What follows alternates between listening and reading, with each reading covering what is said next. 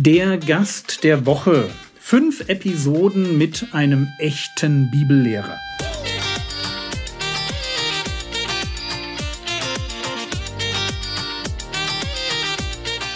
Theologie, die dich im Glauben wachsen lässt, Nachfolge praktisch, dein geistlicher Impuls für den Tag. Mein Name ist Jürgen Fischer und heute geht es um meinen Freund Benjamin. Hallo, ja, hallo Jürgen. Ja, Benjamin und ich, wir sind gerade hier im christlichen Gästezentrum Westerwald und wir machen das einmal im Jahr, dass wir zusammen eine Bibelwoche anbieten, komplizierte Bibel.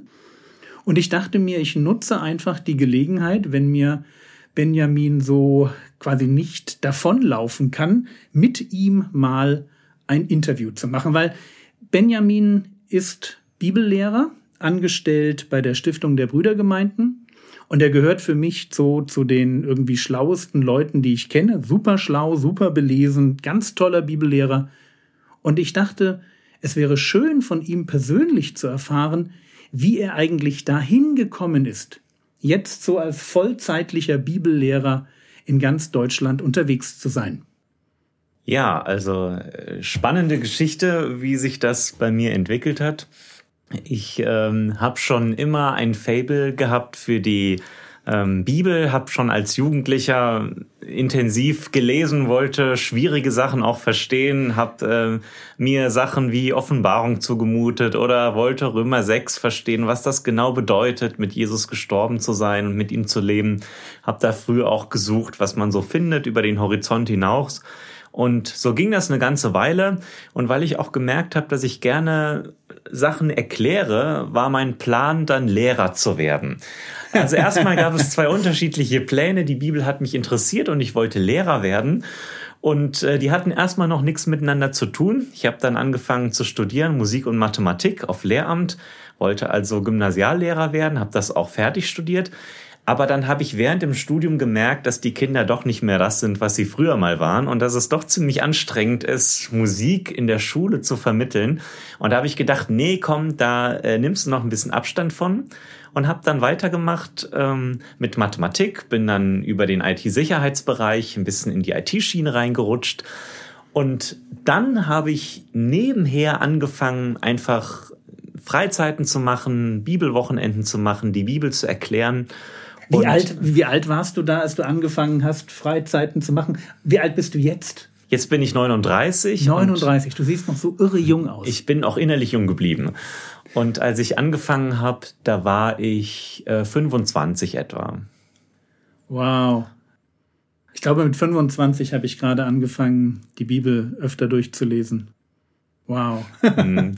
Toll. Genau. Und so hat sich das im Laufe der Zeit immer mehr zusammenentwickelt. Ich habe dann im IT-Sicherheitsbereich immer weniger gemacht und immer mehr im Bereich Bibel. Habe dann irgendwann angefangen, an Bibelschulen zu unterrichten, bei der Elberfelder Bibelübersetzung mitzumachen.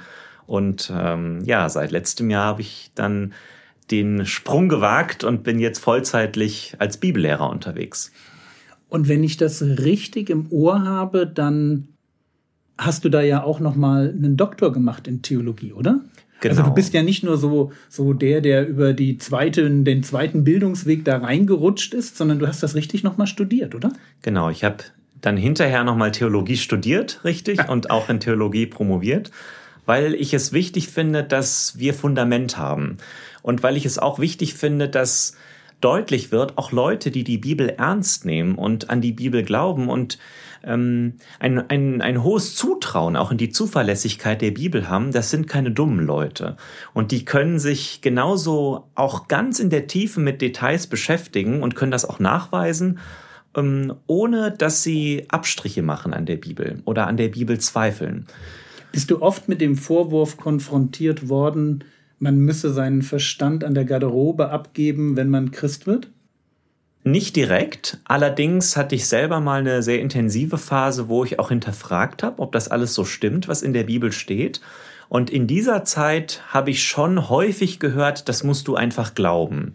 Und das hat mich selber gestört, dass manche Fragen einfach abgebügelt werden. Geht mir ganz genauso. Geht mir ganz genauso. Und was hat dir damals so geholfen? Wie, wie, wie hast du diese, diese Problematik, diese innere Frage überwunden?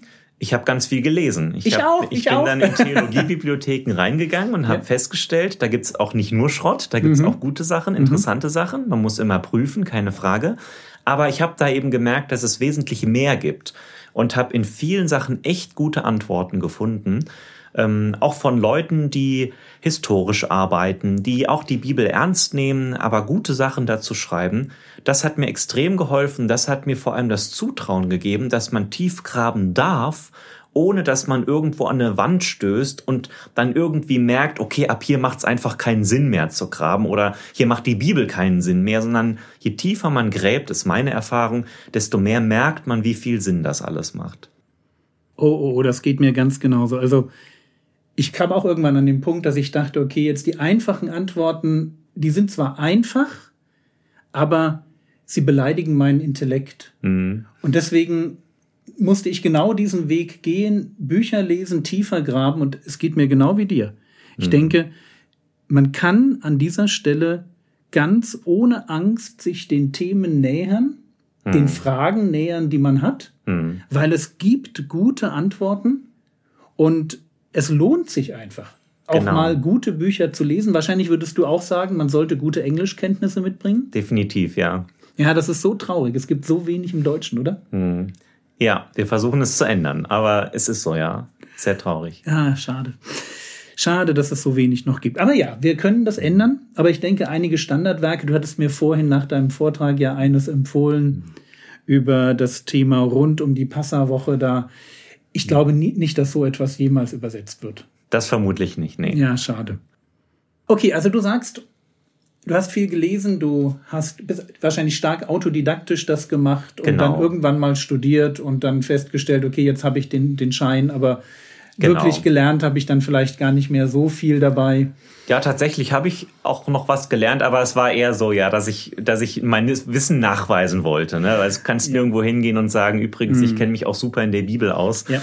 Und dann ist es schon manchmal gut, wenn man auch nachweisen kann, was man gemacht hat. Ja, ja, das war bei meiner Frau und mir ganz genauso. Man weiß dann sehr viel, aber mhm. dann kommt jemand und sagt, ja, hast du da irgendwie so einen Schein dafür? Mhm. Und dann sagt man, na, nicht wirklich, ja, macht mhm. halt schon lange den Dienst. Mhm. Ja, schön, ja, vielen Dank.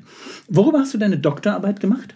über das Johannesevangelium, einen ganz bestimmten Bereich, ein ganz bestimmtes Thema. Und zwar, ich sag's mal einfach, die Frage, warum im Johannesevangelium kein jüdischer Prozess vor dem Hohen Rat erwähnt wird. Also wenn man das Johannesevangelium liest, dann stellt man fest, wenn man zu Kapitel 18 kommt, dass dort kein Prozess erwähnt wird oder jedenfalls nicht ausführlich erzählt wird, in dem sich Jesus gegenüber dem Hohen Rat verteidigt und sie ihn anklagen. Und die Frage ist, warum? wenn man umgekehrt merkt, dass gerade im Johannesevangelium sehr viele Worte und, ähm, und Phrasen und äh, Gedanken eines Gerichtsprozesses vorkommen. Man denke nur an die Zeugen, man denke an das Richten, die ganzen Streitgespräche zwischen mhm. Jesus und den Juden. Sollte man nicht gerade in diesem Evangelium erwarten, dass da ganz besonders ausführlich über diese Auseinandersetzung vor dem Hohen Rat geschrieben steht? Aber das ist gerade nicht der Fall und diese Frage, die wollte ich ein bisschen aufdröseln. Spannend. Und ich denke, dass unsere Zuhörer an der Stelle etwas davon mitbekommen, wie tief du gerne denkst und wie tief man mit dir diskutieren und was man alles von dir lernen kann. Ja, vielen herzlichen Dank für diesen ersten Einblick in deine Lebensgeschichte, wie man ein echter Bibellehrer wird. Ich denke, wir werden in Episode 2 uns dann etwas genauer beschäftigen mit deinem anderen Dienst, wo du in der Kommission der Elberfelder Bibel bist und was das alles so auf sich hat. Aber das machen wir dann morgen. Mhm, gerne.